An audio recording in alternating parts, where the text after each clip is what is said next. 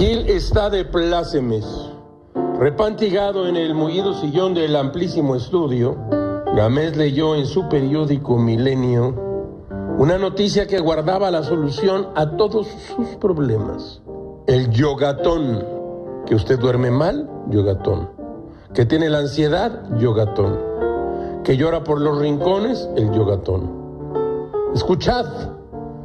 Desculonización activismo del placer y meditación desde la pelvis son algunas de las características del yogatón, una combinación de yoga y perreo gracias al que, según su creadora, se puede combatir el pesimismo creado por la pandemia. Ya sabía Gil que no estaba todo solo en las manos de los científicos. La solución al problema, que le duele un poco la garganta, yogatón. Dice Maque Pereira, creadora de esta corriente espiritual, sí señoras y señores, espiritual, dice así, el movimiento pélvico es tan poderoso e intenso que hace salir a todos los demonios que lo están habitando y ahora con el COVID-19 tendemos a estar mucho en la cabeza y ver lo malo.